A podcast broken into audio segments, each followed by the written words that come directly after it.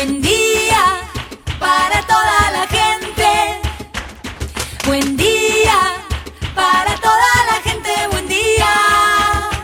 Buen día Soldati, edición Quédate en casa. Son días que necesitan de nuestro compromiso de quedarnos en casa. En FM Soldati, no por eso vamos a dejar de ser comunicadores y comunicar. Aprovechamos los límites que se presentan para llevarte por WhatsApp las noticias y la información que necesitas. Vos quédate en casa. Va a ser un buen día Soldati, pero vos nos vas a escuchar cuando quieras. Mañana, tarde o noche. El sur está bien despierto. Participa enviándonos las ideas y contenidos al 11 36 88 87 91. Estamos a la distancia, pero juntes. Buen día, soldati. Hoy quédate en casa. Se está debatiendo en el Congreso Nacional la ley de cupo laboral trans. Vamos a hablar con la antropóloga Florencia Paz Landeira para que nos explique por qué es crucial para tanta gente. También vamos a hablar de ambiente con Mariana Salgado para entender el daño que se hace cuando se construye a gran escala pero sin conciencia ambiental. Y por último, Leo Galstián nos trae las novedades deportivas del fin de semana y una entrevista sobre fútbol femenino. Así arrancamos. Estas son las noticias en Buen Día Soldati. Trabajadores esenciales del área metropolitana de Buenos Aires, AMBA, deberán tramitar un nuevo permiso de circulación entre hoy y mañana para poder trasladarse desde el 1 de julio, en el marco de la nueva fase del aislamiento más estricta que se inicia ese día para frenar los contagios de coronavirus. La titular de la ANSES, Fernanda Raberta, dijo que la tercera etapa del ingreso familiar de emergencia comprenderá a las zonas en las que persistan las restricciones y el aislamiento por la cuarentena y afirmó que está en estudio un ingreso universal para los meses posteriores a la pandemia.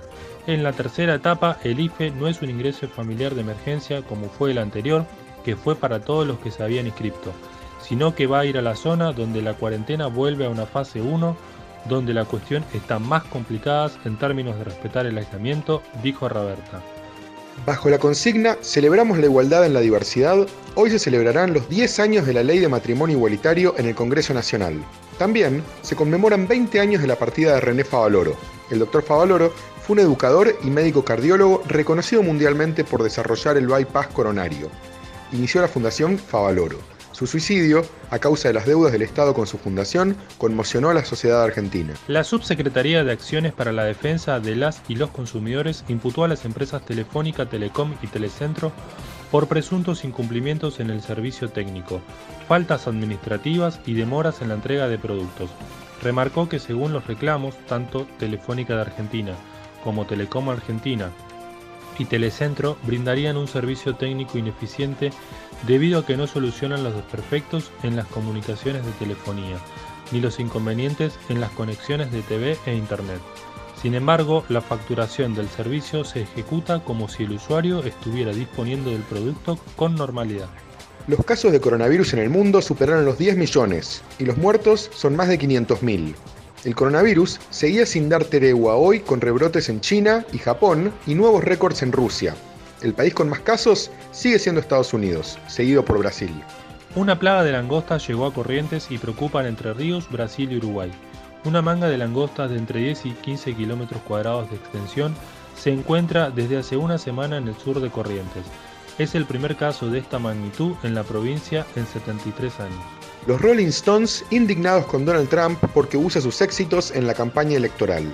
Los integrantes de la legendaria banda de rock británica amenazaron con demandar al presidente de Estados Unidos si persiste en utilizar su música para entusiasmar a sus seguidores en sus actos de campaña con vistas a los comicios del 3 de noviembre próximo, en los que se juega la reelección. Paraguay traspasará la presidencia pro tempore del Mercosur a Uruguay el jueves próximo en una cumbre que se realizará por teleconferencia debido a la pandemia de coronavirus, confirmó hoy el gobierno paraguayo. Como es usual, el encuentro de los jefes de Estado estará procedida por reuniones de diversos niveles en los tres días anteriores, todas las cuales se efectuarán también mediante videoconferencia.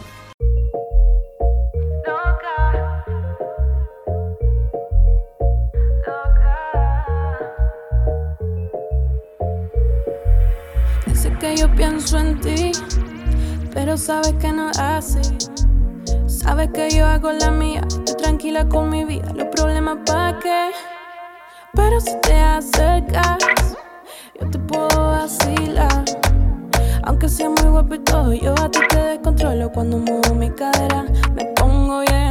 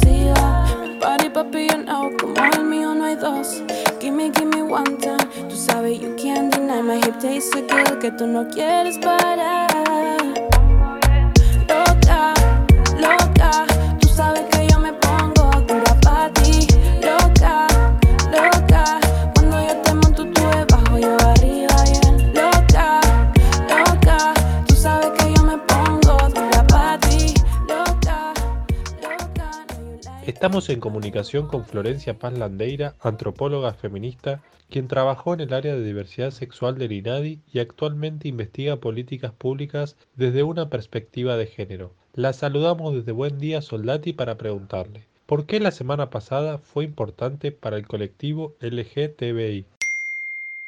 Hola Fede y vecinos y vecinas de Soldati. Bueno, como bien decías, la semana pasada fue una semana muy importante para el colectivo de la diversidad sexual en nuestro país. En principio porque, bueno, ayer domingo 28 de junio fue el Día Internacional del Orgullo LGBTI. Este día eh, se conmemora una brutal represión policial que sucedió en un bar eh, gay de Nueva York en la década del 60, en el año 1969. Eh, a partir de, de esta, digamos, de este hecho de violencia institucional se instauró este día como el Día del Orgullo y en, digamos, a partir de ese año en cada vez más ciudades y países del mundo comenzaron a realizarse las famosas marchas y desfiles de reivindicación eh, de la diversidad sexual y de género a nivel global. Eh, y por otra parte, el otro hecho que la semana pasada eh, marcó para, para, este colectivo en nuestro país fue que eh, comenzó a debatirse en la Comisión de Mujeres y Diversidad de la Cámara de Diputados una serie de proyectos que buscan eh, promover y regular la inclusión laboral de personas trans y en particular establecer un cupo laboral para las personas trans. Como decíamos, hay bueno, varios proyectos presentados, pero oscilan entre el 0,5% y el 1,5% de eh, los puestos en principalmente la Administración Pública Nacional, aunque bueno, también hay eh, otros proyectos que eh, prevén un sistema de incentivos para que también este cupo eh, se implemente en el sector privado y también en universidades nacionales.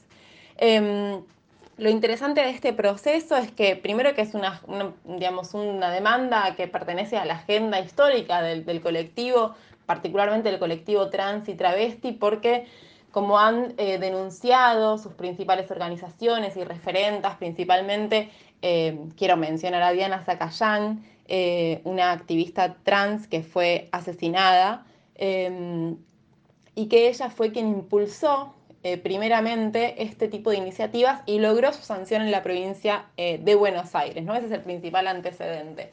Y justamente activistas como Diana, como Loana, como Marlene Guayar, han eh, señalado la histórica exclusión de las personas trans de los distintos sistemas educativos, sanitarios y ni hablar laborales, ¿no?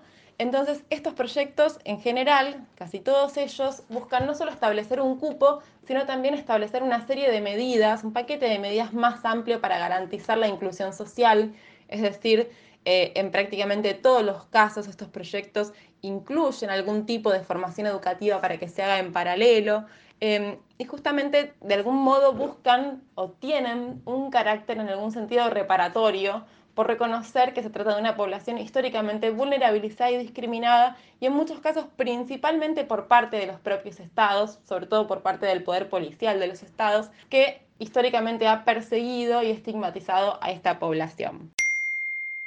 ¿Nos podrías contar más acerca de esta exclusión de las personas trans del mercado de trabajo? Como para tener algunas referencias de números, según el último informe disponible elaborado por la Asociación de Travestis, Transexuales y Transgéneros en Argentina, ATA, que es bastante, tiene sus años, ya es del 2014, pero bueno, de todas formas el dato sirve porque, eh, bueno, es muy contundente solo el 18% de travestis y trans tuvieron alguna vez acceso a un trabajo formal. Eh, y bueno, en la gran mayoría de los casos, la prostitución es la única salida posible para, la, para garantizar la subsistencia. Por eso mismo la importancia del cupo laboral trans, porque busca garantizar algo tan básico, tan elemental como el acceso a un trabajo estable, a un empleo formal. Otro relevamiento un poco más reciente eh, arroja números aún menos eh, alentadores. Lo hizo el Ministerio Público de la Defensa eh, para, entre personas trans residentes en la ciudad de Buenos Aires y arrojó que solo el 9% estaba trabajando en el mercado formal, el 15% se desempeñaba en la informalidad, el 3,6% era beneficiaria de políticas públicas y el 72,4% estaba en situación de prostitución. Es decir, los datos son muy contundentes y reflejan justamente Em, esto que decíamos antes, que tiene que ver con la sistemática discriminación y exclusión de la población trans en distintas esferas y áreas de la vida social. Y acá discriminación, digamos, eh, tiene que ver, por supuesto, con em, la difusión de estereotipos, el reforzamiento de prejuicios y de imágenes estigmatizadas en torno a este colectivo, pero también tiene un sentido jurídico la palabra discriminación que tiene que ver con eh, la vulneración o la restricción en el ejercicio de un derecho. Acá estamos hablando puntualmente justamente del ejercicio del derecho al trabajo. ¿Cómo está afectando la pandemia a este colectivo? Por otra parte, no podemos dejar de mencionar que, como ocurrió con otros sectores de la población, la pandemia que estamos viviendo por COVID-19 expuso por completo eh, la profunda exclusión social que atraviesa el colectivo trans y travesti en nuestra Argentina y la, digamos, profunda emergencia social en la que se encuentran estas personas.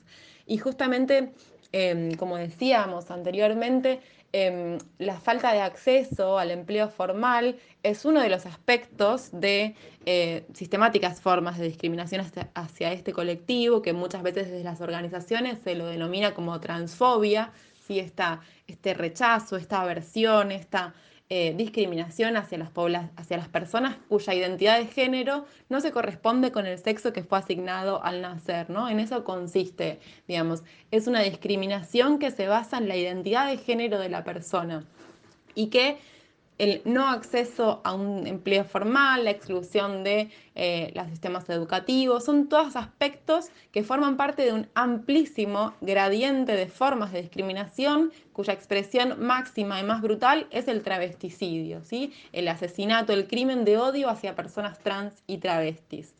Em, retomando lo que comentábamos acerca de la pandemia, también eh, es, importante comunicar que, que, bueno, que se, están tomando medidas al respecto. Em, la responsable del área de diversidad, género y política antidiscriminatoria del Ministerio de Desarrollo Social de la Nación, eh, que se llama Vanessa Cufré, em, ha dado a conocer que 5.149 personas trans se inscribieron en el plan Potenciar Trabajo durante la pandemia y ya han quedado efectivas más de 4.000 personas. Em, bueno, esta es una medida impulsada por el gobierno nacional que consiste en una asignación mensual equivalente más o menos a la mitad del salario mínimo vital y móvil. Em, así que, bueno, estas son de estas medidas paliativas, eh, pero que seguramente estos proyectos que ahora se están discutiendo eh, en la Cámara de Diputados tienen, digamos, justamente este propósito de ser integrales y de hacer, digamos, modificaciones estructurales en em, la inclusión laboral de las personas trans. Eh, y por último, volver a mencionar que el principal antecedente de este actual debate a nivel nacional es el proyecto eh, que impulsó la activista Diana Zacayán en la provincia de Buenos Aires, que estableció un cupo laboral del 1% en todos los ámbitos de la administración estatal provincial em, y que fue reglamentado recién a fines de 2019, cuatro años después de su sanción, eh, pero que bueno, también eh, es de celebrar que en el medio, en esos cuatro años, muchos municipios de la provincia avanzaron en la implementación de, este cupo. Así que realmente em, creo que, que, actualmente en la Cámara de Diputados se estén debatiendo estos eh, proyectos. Es solamente puede pensarse como un logro y como una conquista que todavía le debemos a la lucha de Diana Zacayán y de a muchas otras activistas travestis que todo lo que han eh, conseguido, como la ley de identidad de género, lo han conseguido en la calle, lo han conseguido organizándose, lo han conseguido luchando y demandando frente al Estado, que fue el principal vulnerador de sus derechos. Ella fue Florencia Panlandeira, antropóloga feminista, en comunicación con FM Soldati 91.3.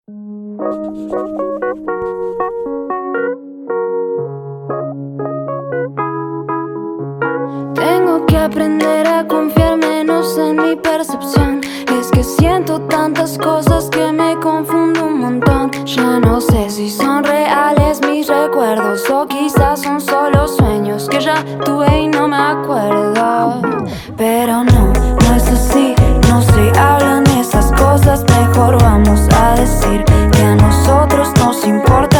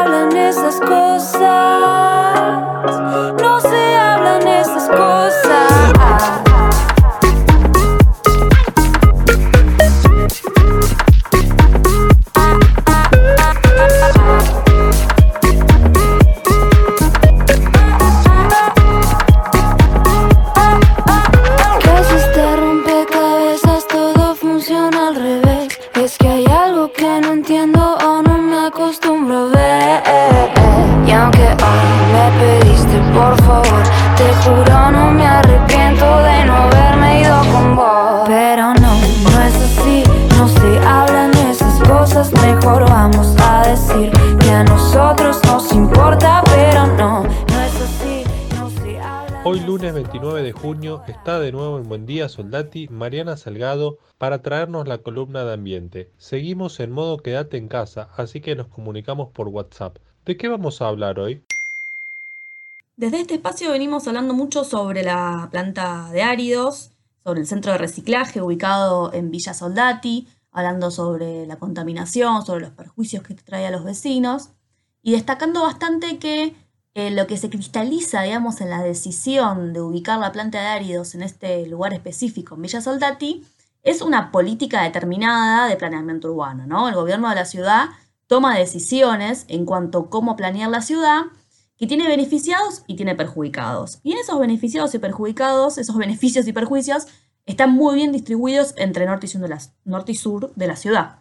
Al sur se manda la basura, eh, en el norte se ven los beneficios, digamos, de la especulación inmobiliaria, se construye, se mantienen los parques, y al sur se envía todo lo que no quiere, lo que no se quiere que se vea, ¿no? Todo lo que no sirve, todo lo que es desechable.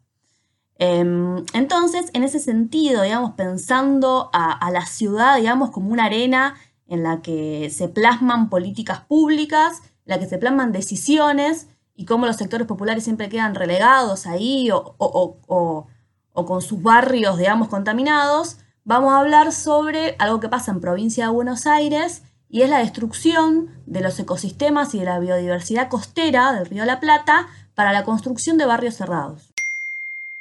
¿Pero qué tienen que ver la construcción de edificios con el ambiente? Hay una frase que dice que Buenos Aires se construyó dándole la espalda a su río. Eh, y además de darle la espalda, eh, Buenos Aires se construyó destruyendo a su río. Porque el río no es que termina, digamos, en una playita o en un pedacito de tierra en el que no hay nada y en el que se puede construir sin problema. Toda la costa del río de la Plata, eh, la costa de todos los ríos en realidad, pero bueno, estamos hablando del río de la Plata porque estamos hablando de Buenos Aires, em, tiene un ecosistema particular, que es el ecosistema ribereño, que está compuesto de valles de inundación, de humedales, de bosques ribereños, que son, sirven, digamos, de lugar que, tiene el río para regular sus crecidas, para filtrarse, para, por ejemplo, los humedales eh, funcionan como una esponja en el que absorben el agua, digamos, que, que de las crecidas del río y que aparte también tienen conexión con las napas. Entonces filtran el agua que va a las napas y muchos municipios toman el agua, el servicio público, digamos, del agua, eh, toma el agua de las napas, o sea que la población eh, digamos, toma el agua que viene de ahí, por eso tan, es tan importante este ecosistema, no solo por una cuestión paisajística, porque es bellísimo, eh, no sé, si van a ver un humedal en primavera, está todo florecido, flores amarillas, digamos, son lugares muy lindos, pero además cumplen una función, un servicio muy importante.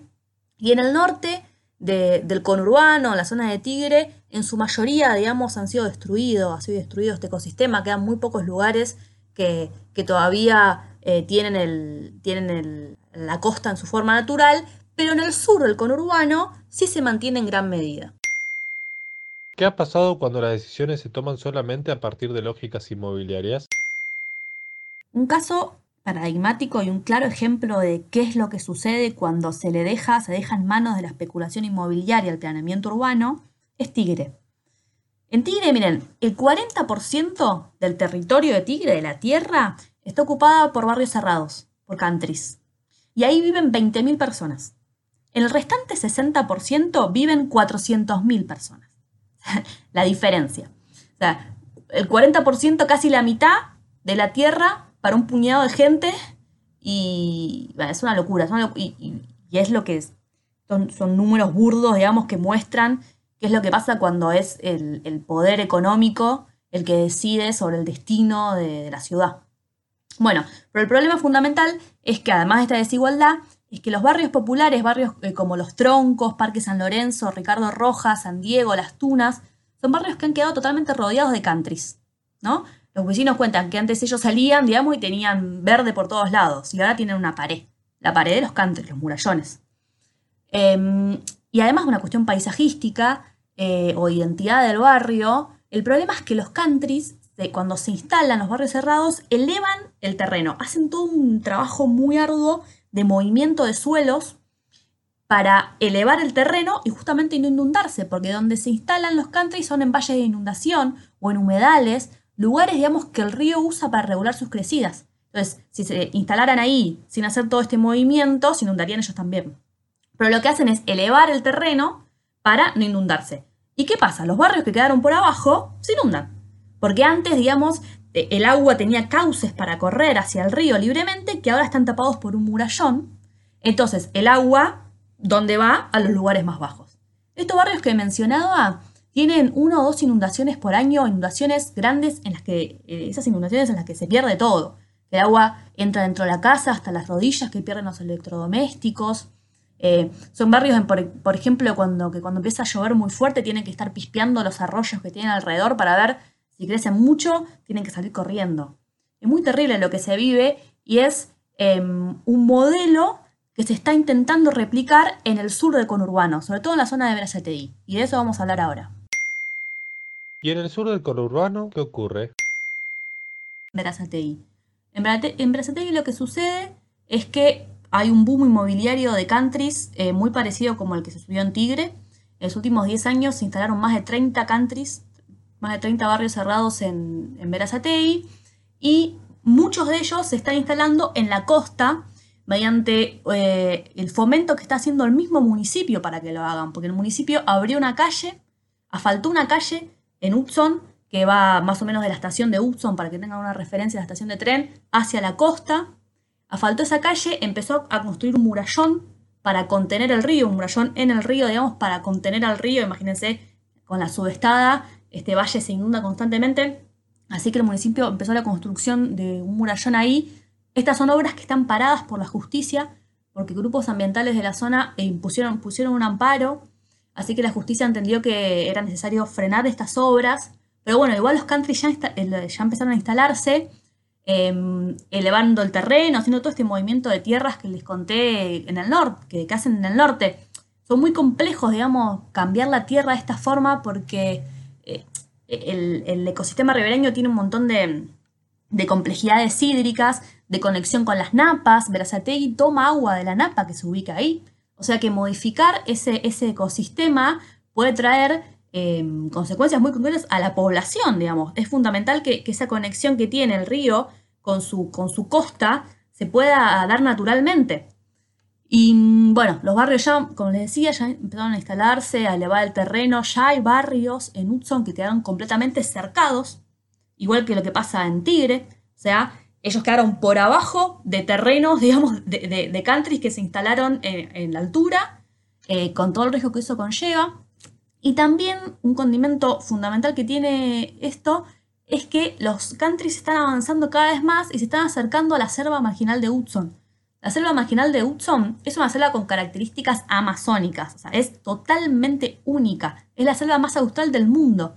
Está acá a 45 eh, minutos en tren desde Constitución, se bajan en Pereira y pueden ir, eh, esto es reserva, es reserva municipal, eh, es un lugar único, completamente único en el mundo.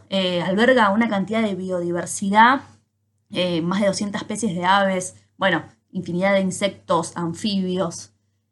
y es un lugar que nos compete a todos, a todos los habitantes de Buenos Aires preservar.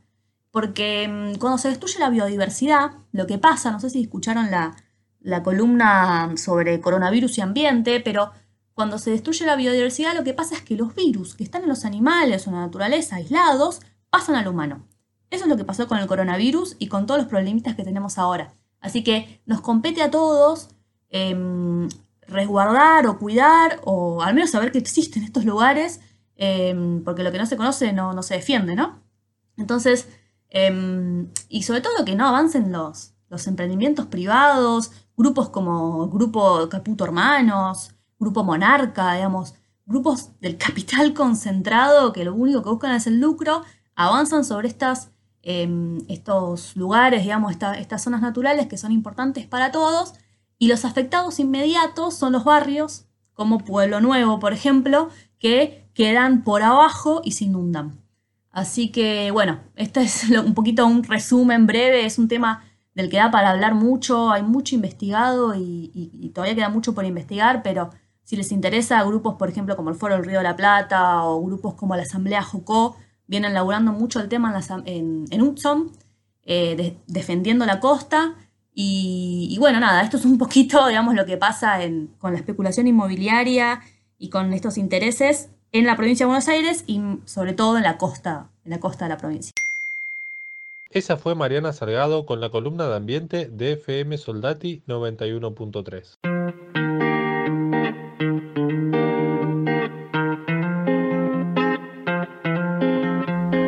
Llegué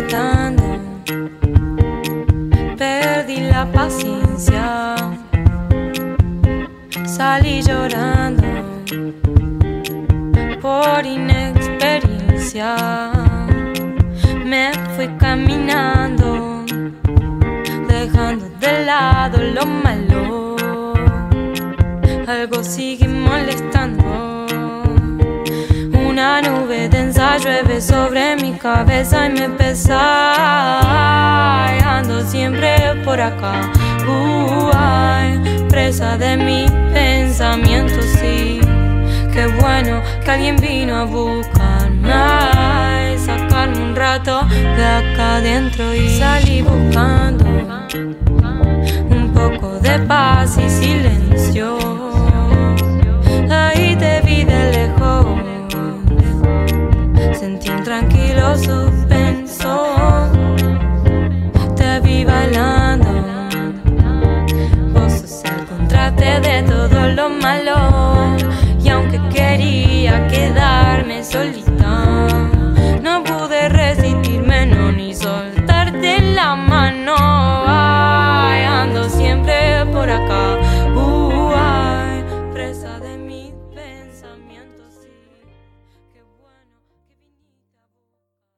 y estamos de nuevo para hablar de deporte con Leo Galstian. ¿Qué novedades nos traes hoy, Leo? Buen día, soldati. Fede, tenemos campeón en Inglaterra. El Liverpool ganó una Premier después de 30 años con 7 fechas por disputarse. Tenemos unos números asombrosos, 70 goles en 31 partidos y todavía le esperan romper varios récords más. Todavía se está jugando la FA Cup, que es la Copa de Inglaterra, y tiene como semifinalista al Manchester City, al Manchester United, el Arsenal y el Chelsea. Los sorteos se harán de manera virtual para ver quién se enfrenta con quién. En la Liga Española tenemos nuevo puntero, ya que el Real Madrid supo sacarle provecho al empate de Barcelona con un rendimiento muy flojo ante Celta de Vigo y quedó a dos puntos de diferencia. El día martes el Barcelona se enfrenta contra el Atlético de Madrid y la tiene muy complicada para salir campeón. La ley italiana tiene como puntero a la Juventus por 4 puntos de diferencia a la Lazio, que es su escolta, y 9 fechas por delante. La nueva fase de la cuarentena en el AMBA, ¿cómo va a afectar a deportistas que ya habían arrancado a entrenar? Así es, Fede. Los atletas olímpicos del AMBA están complicados con la nueva cuarentena debido a que ya estaban entrenándose preparando para Tokio 2021, como se mostraron en videos Delphi Pignatello o Pareto entrenando en el CENARD. Y con esta nueva medida, al momento de efectuar el permiso para entrenar, se van a ver complicados. Por el momento no hay información oficial con su situación y esperan que se les permita entrenar. En otras noticias, Carlos Vilardo, técnico que supo ser campeón de Argentina en el 86, se contagió de coronavirus el viernes por un enfermero que lo cuidaba, lo que nos causó una gran preocupación a todos, pero lo enviaron a una clínica en la que el día de hoy no presenta síntomas y tiene muy buena energía. Por lo que desde la radio le mandamos una muy pronta recuperación, doctor.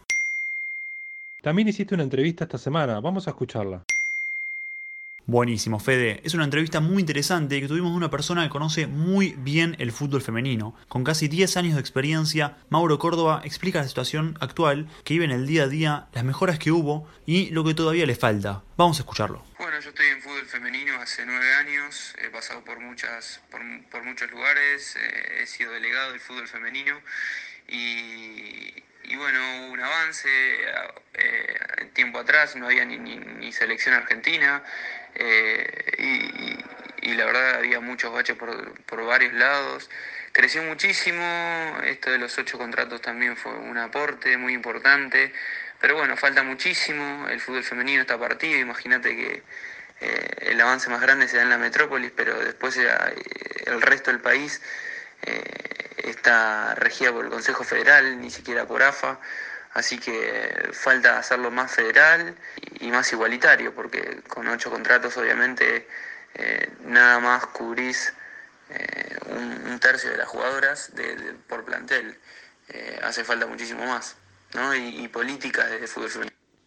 Bueno, pero sigue, sigue faltando también mucho apoyo.